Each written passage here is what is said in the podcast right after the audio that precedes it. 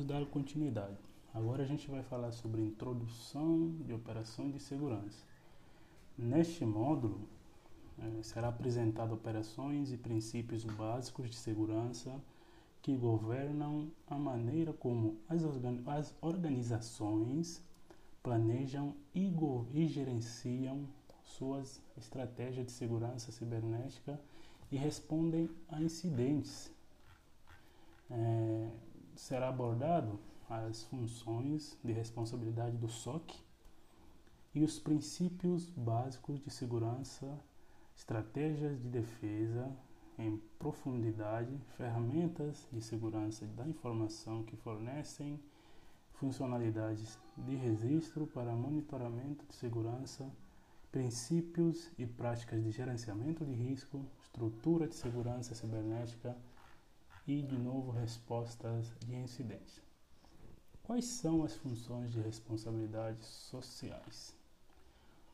Um Security Operation Center, conhecido como SOC, típico, né, um SOC típico, inclui as seguintes funções de responsabilidades. É, o SOC analisa e alerta no nível 1, que monitora a fila de alertas. Triagem de alertas de segurança monitora a integridade dos sensores de segurança e terminais. Coleta dados e contextos é, necessários para iniciar o trabalho da camada 2. É, respondendo incidentes do nível 2, é, ou respondente de incidente de nível 2, que realiza análise profunda de incidentes, correlacionando dados que várias fontes, ou seja, dados de várias fontes, determina que um sistema crítico ou conjunto de dados foi impactado, aconselha sobre remediação, fornece suporte para novos métodos analíticos e detecção de ameaças. Especialistas no assunto ou Hunter no nível 3, que possui conhecimento profundo de rede, endpoint, inteligência de ameaças forense e engenharia reversa de malware, bem como funcionamento de aplicativos específicos ou infraestrutura de TI subjacente. Atua como um caçador de incidentes, desenvolve, ajusta e implementa análise de detecção de ameaças. E o SOC Manager, que gerencia os recursos para incluir pessoas, orçamentos, programação de turnos e estratégia de tecnologia para cumprir SLAs.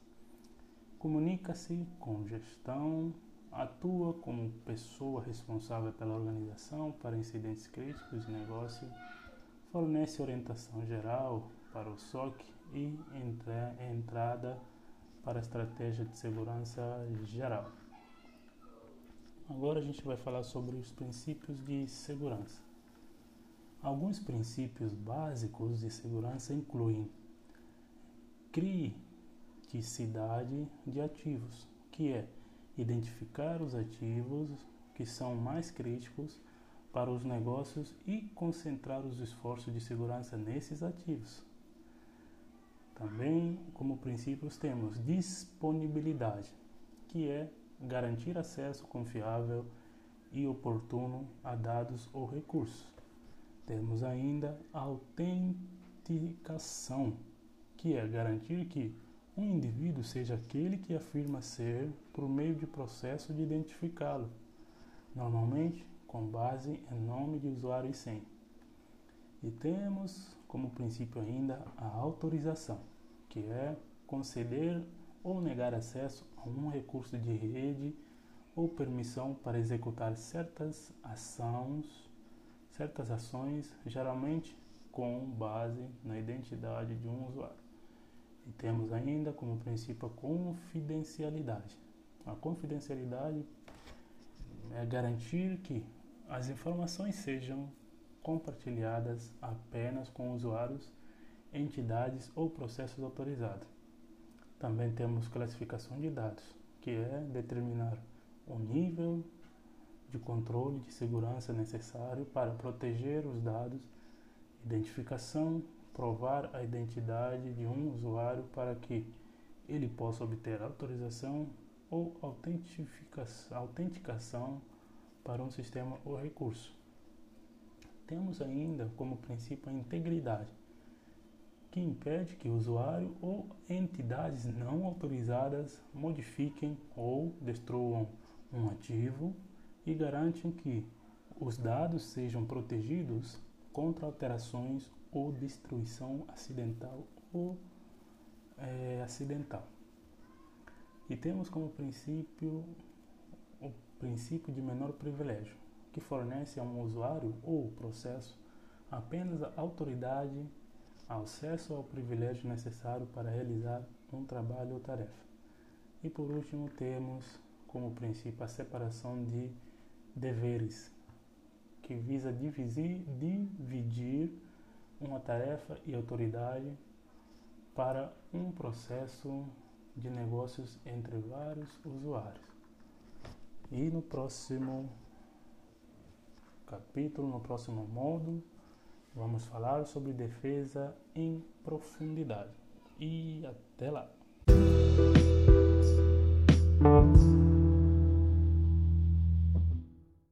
E vamos dar início a mais um tópico. Agora a gente vai falar sobre defesa em profundidade. É, a defesa em profundidade é um conceito usado para descrever uma estratégia de defesa na qual os controles de segurança em várias camadas trabalham junto, né, para assim formar uma estrutura de segurança única e coesa. Né? Então, para locais, é, para alguns locais, né, a defesa de segurança inclui né, a defesa em locais. Ela inclui políticas, é, procedimentos e conscientização. Então a gente vai dar uma olhada em cada um desses tópicos agora. Políticas, processos e procedimentos de segurança, conscientização e treinamento. É, a gente pode ver na parte da segurança física, né? por exemplo, temos portões, cercas, leitores de crachás, cadeados, circuitos fechados de televisão, conhecido como a sigla CCTV. É, temos o segurança de perímetro também, que pode ser o firewall ou VPNs. A gente ainda tem segurança de rede interna, né, que são redes locais virtuais, que é VLANs. Temos sistemas de detecção né, ou proteção de intrusos de rede, né, que é o NIDS e NIPS. É, temos modelo de confiança zero também. Na segurança do host tem endurecimento e remendo. Ainda tem antivírus, sistema de proteção, detecção de intrusão baseado em host, IDS, AIDS, HIDS ou IPS, HIPS perda de dados de endpoint, prevenção EDL. Ainda tem firewalls baseado em host. A segurança de aplicação, a gente tem Security SDLC, que é o ciclo de vida de desenvolvimento de software. A gente tem Security Socket Layer, que é SSL. Né? E também temos Transport Layer Security, que é TLS, segurança de protocolo de internet. É, temos ainda IPsec e autenticação multifator MFA. É, na parte de segurança de dados, a gente pode ver hashing, cripto, criptografando, é, continuidade de negócios, recuperação de desastre, BC e DR. Então a gente vai ver agora uns tópicos na parte da nuvem, parte cloud. Para a nuvem, a defesa em profundidade ela inclui uma camada de serviço que fornece serviço de nuvem aos consumidores por meio de interface de nuvem como SaaS, SaaS.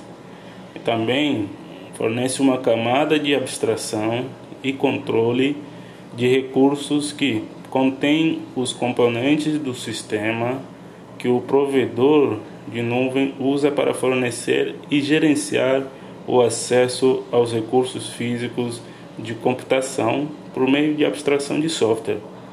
Ainda temos uma camada de recursos físicos que inclui os recursos de hardware, como computadores, redes, componentes de armazenamento e outros elementos de infraestrutura física. Agora a gente vai ver sobre logs e encaminhamentos. A maioria das informações e ferramentas de segurança da informação fornecem funcionalidade de registro que você pode usar para monitoramento de segurança. As seguintes ferramentas suportam o encaminhamento desses registros para uma plataforma de monitoramento, que são elas syslog ou RISLog, usado para sistemas NICs ou dispositivos, ferramentas de redes que usam NICs, NX, NIX como sistema operacional, gerenciamento de logs e evento remoto para a versão mais recente do Microsoft Windows, FTP, SFPT, SCP, usado para transferir arquivos logs entre os computadores. Temos HTTP, HTTPS, usado para fornecer canais comuns, seguros e não seguros, para permitir a comunicação entre sistemas de computador. REST, REST, usado para fornecer interoperabilidade entre sistemas eh, de computador na internet e permite aos usuários acessar e manipular representações textual e seguros da web. Agora a gente vai ver também sobre atribuição de logs né, inteligentes. Então, para maximizar o valor dos dados de log de segurança, colete os seguintes atributos de log, que são data e hora para determinar quando, identificar um sistema geocalização ou sistema de destino para determinar onde, sistema de destino para identificar o nome e o usuário para determinar quem. Digite nome, descrição, gravidade e outros metadados sobre o evento para determinar o que. É, a gente também tem as metodologias de registro que vamos ver no próximo é, capítulo. Até lá.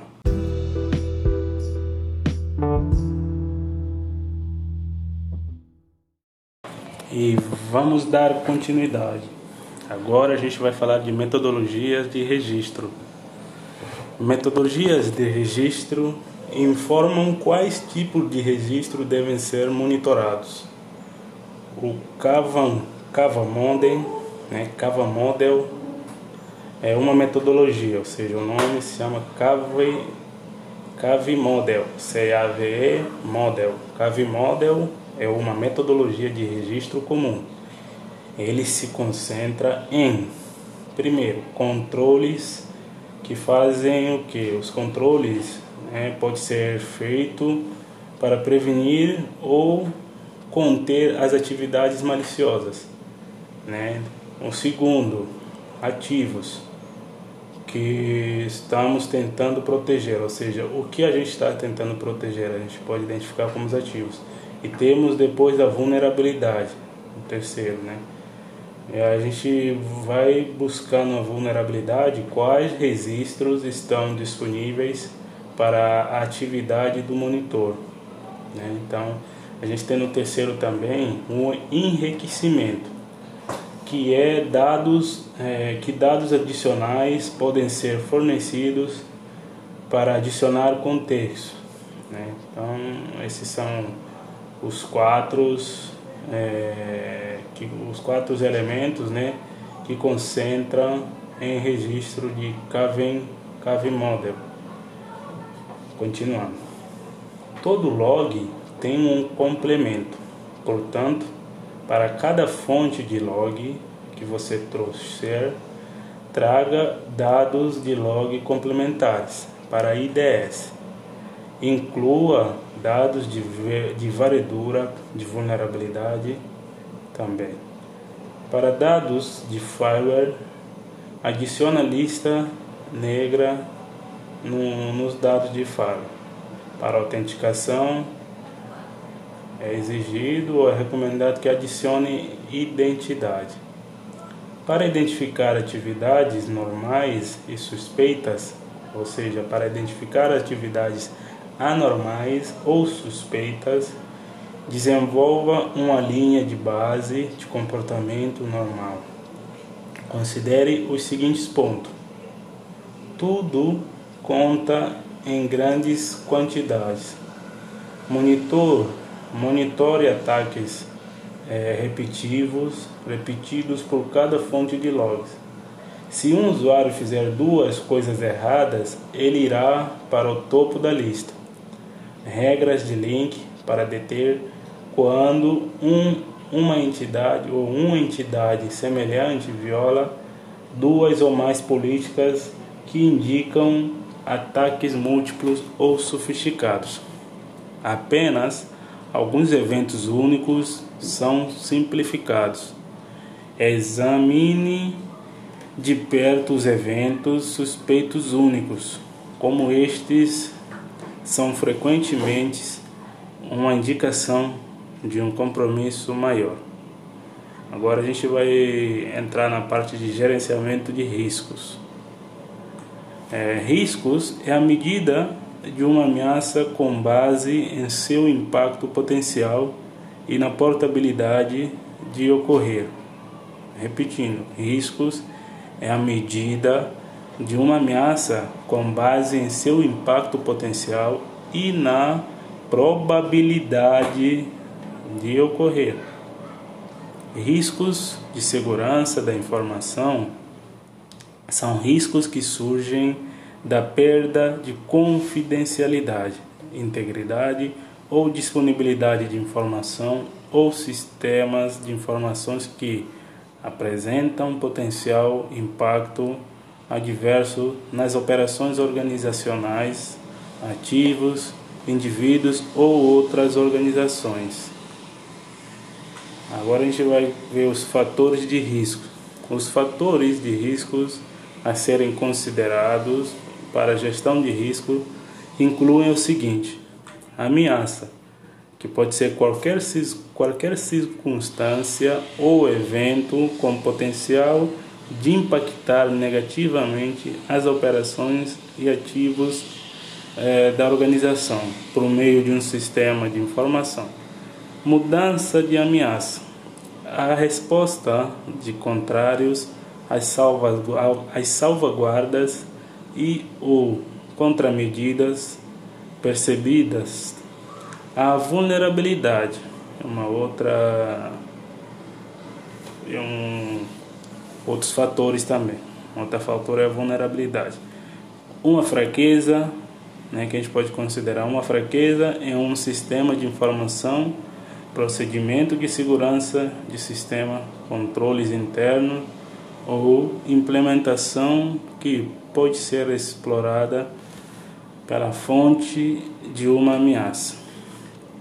Temos outro fator que é a probabilidade. A probabilidade de que uma determinada ameaça seja capa é, capacidade, ou seja, seja a capacidade de explorar uma determinada vulnerabilidade. E temos o impacto, um último fator, a magnitude do dano que pode ser esperado como consequência da ameaça. Depois de identificar os riscos, a probabilidade de que o risco impactará a organização determine como responder ao risco.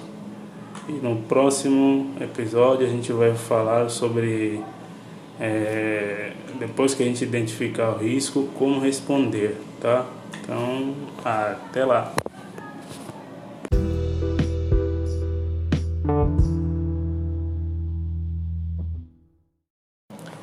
E vamos dar continuidade.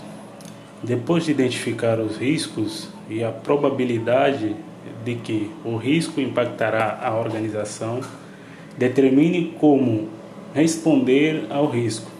Normalmente existem quatro opções, que são elas: evite o risco, implementar contramedidas para eliminar o risco. segunda, reduza ou mitigue o risco, que é implementar contramedidas para alterar ou reduzir o risco. Terceira, transfira o risco, que é adquirir seguro ou de outra forma transferir uma parte de todo o custo potencial da perda para um terceiro. E a quarta, aceite o risco, que é aceitar o custo, o potencial e perda se o risco ocorrer. E agora a gente vai ver o gerenciamento do risco.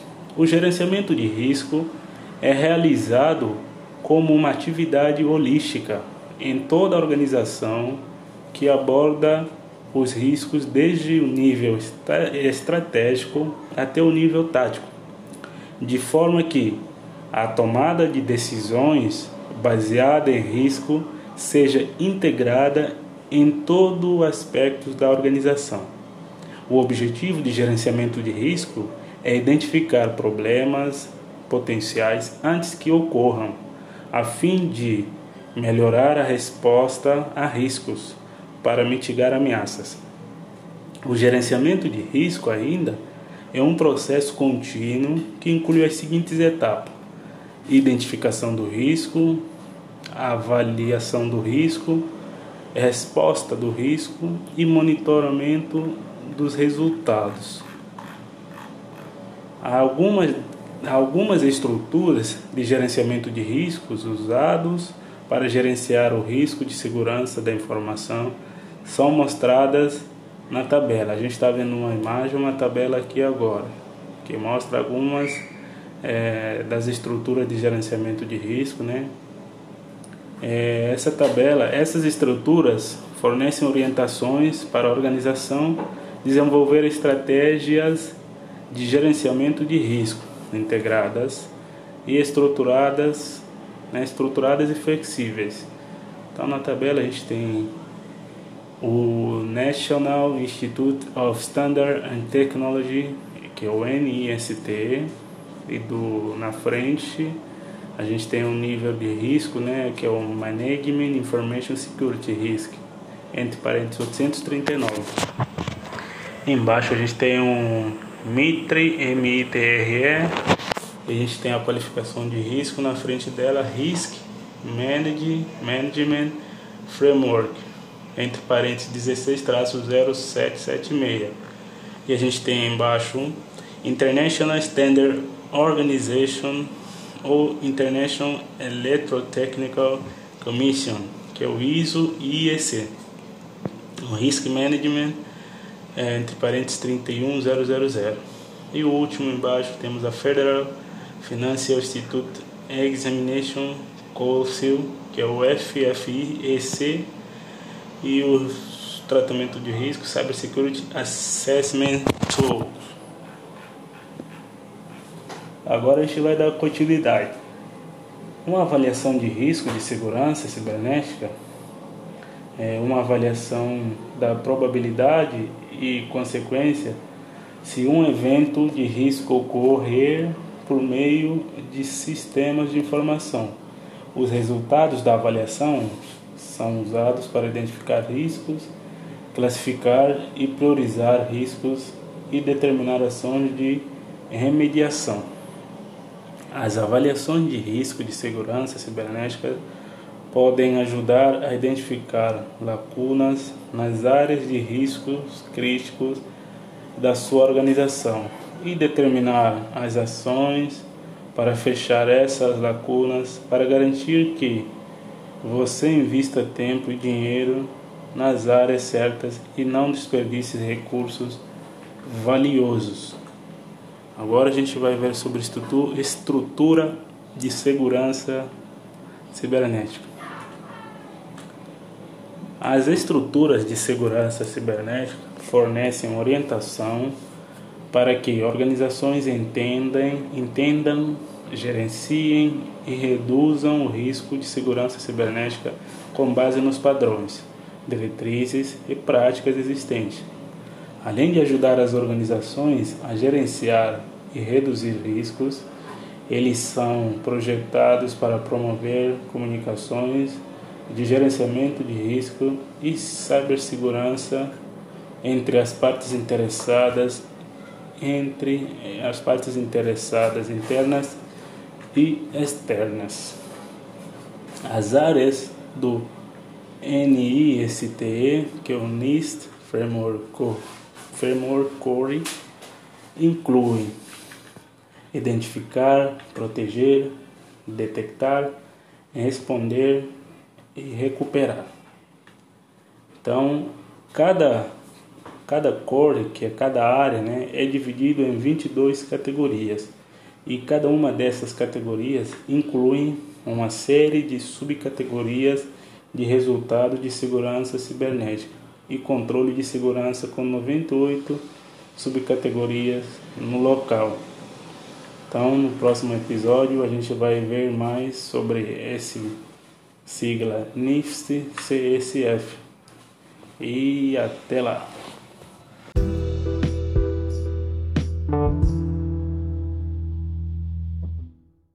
E vamos dar continuidade. O NIST CSF, que é a sigla NIST CSF, se concentra no uso de motivadores de negócios para orientar as atividades de segurança cibernética e incluir riscos de segurança cibernética como parte do processo de gerenciamento de risco da organização. A estrutura consiste em três partes. Primeiro, Framework Core inclui as atividades de segurança cibernéticas, resultados e referência de informações que são comuns em setores de infraestrutura crítica. Segunda, perfil de estrutura. Representa os resultados com base nas necessidades de negócio de uma organização. Selecionou das categorias e subcategorias é, da estrutura. Da estrutura. Terceiro, camadas de implementação da estrutura. Forneça contexto sobre como a organização vê e uh, vê o cyberespaço, riscos de segurança e os processos em vigor para gerenciá-lo. Agora a gente vai é, falar sobre GDPR. O que, que é, a gente vai tentar explicar. O GDPR, é, que é o Regulamento Geral de Proteção de Dados da Europa, substitui a Diretiva de Proteção de Dados DPD de 95/46/EC e foi projetado para harmonizar as leis de privacidade de dados em toda a Europa. Ok? É uma lei que foi é, projetada para harmonizar é, as leis de privacidade de dados em toda a Europa, né, para assim, capacitar os cidadãos da Europa a proteger sua privacidade de dados e remodelar as formas como as organizações na região abordam os dados uh, privados. Continuando, o GDPR explica, aplica-se a todas as empresas que processam e mantêm dados pessoais de titulares de dados residentes em todos os países da União Europeia a organização pode ser multada em até 4% do faturamento global anual em vigor. O GDPR em vigor, é, anual por violar o GDPR. Então, a organização pode receber de até 4% de faturamento global anual, né, por violar o GDPR. ou 20 milhões de euros. Para organizações que estão sujeitos a regulamentos do GDPR, você deve garantir que seus funcionários entendam o GDPR e se comuniquem com a equipe sobre o motivo de você estar coletando os dados. Analise uma lista de dados né, de todos confidenciais, uma lista de todos os dados confidenciais que você armazena e processa. Tenha uma privacidade adequada para revisá-la regularmente. Lixe o que direitos, lixe o que direitos e acessos devem ser concedidos e como as alterações devem ser tratadas. Certifique-se que seus clientes conseguem, consentem, né, dar um consentimento com o processamento dos dados. Implemente o procedimento para lidar com violações de dados. Faça uma avaliação de impacto da proteção de dados e determine se você precisa de um oficial de proteção de dados responda aos resposta ao incidente. Então, é um outro tema que a gente vai tratar agora. A resposta a incidente é uma abordagem organizada para abordar e gerenciar as consequências de uma violação de segurança ou ataques do incidente, ataques ou ataques. É, cedo ou tarde, um, compro, um comprometimento da segurança dos dados acontecerá. O plano de resposta a incidentes garante que as organizações estejam preparadas para lidar com esses compromissos é, para limitar e reduzir o tempo e os custos da recuperação. As, as estruturas de resposta de incidentes podem fornecer às organizações a orientação necessária para planejar uma resposta eficaz a incidentes. E a gente vai fechar esse capítulo porque no próximo já é um outro episódio. E até lá!